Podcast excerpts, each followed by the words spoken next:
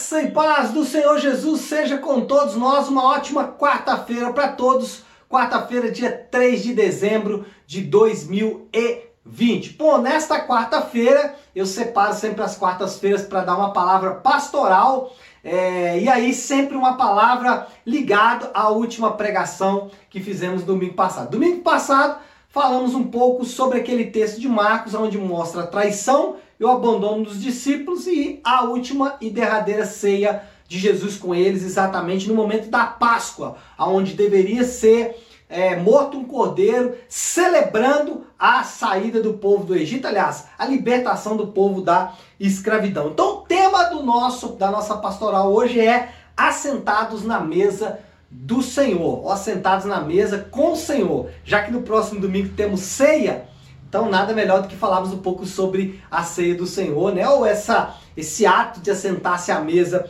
com o Senhor. Primeira coisa que devemos falar é que a celebração da ceia, esse momento de santa comunhão, né, da igreja, é o momento mais santo, puro e sublime da igreja. Ali é a demonstração mais vívida, mais profunda, mais é, é, sublime da, daquilo que nós chamamos da unidade do corpo, do, do corpo de Cristo.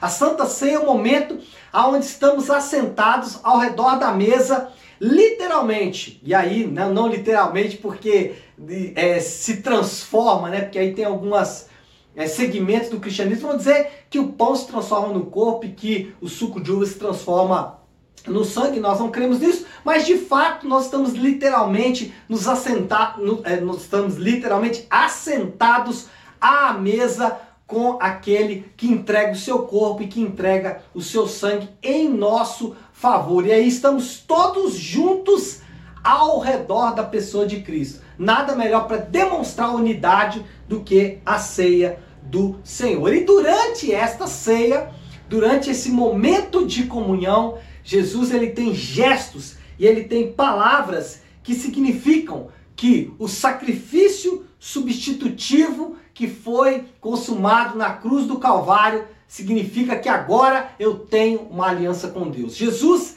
ele tem gestos sublimes ali, ele tem gestos singelos, como levantar o pão e dizer: Este é o meu corpo que é dado por vós.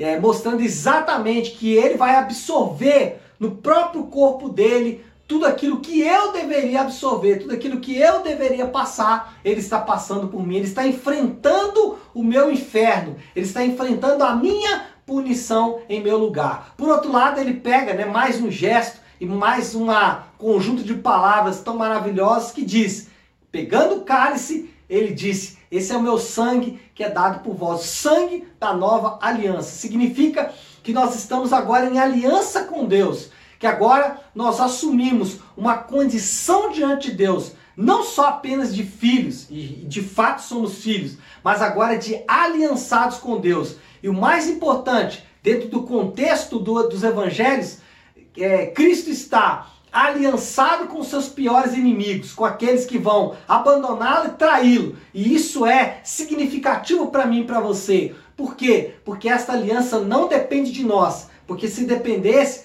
provavelmente essa aliança seria rompida, porque a nossa tendência natural, a nossa natureza caída, ela, ela vai sempre nos impulsionar para o pecado, para os deuses falsos e para agradar a nossa própria carne.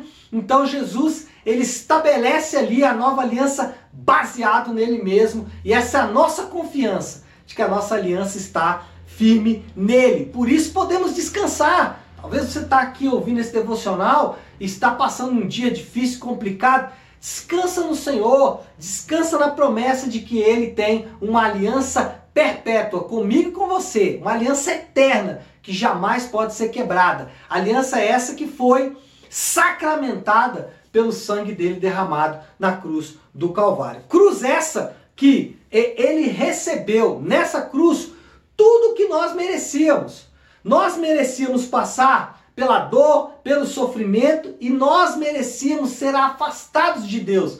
Por quê? Porque Deus é santo e Deus não convive com o pecado. Na sua ira, Deus ele se vinga do pecado. Por quê? Porque o pecado ele é extremamente ofensivo. E assim a Bíblia nos apresenta. O pecado agride a santidade de Deus, agride o amor e a bondade de Deus. Por isso Deus não pode conviver com o pecado. Então nós merecíamos ser afastados de Deus, sermos punidos e toda a dor, sofrimento e o pecado que caíam sobre nós e nós merecíamos todo sofrimento e dor por causa disso. Jesus absorve isso, Jesus toma isso, ele tomou, tomou toda a nossa injustiça.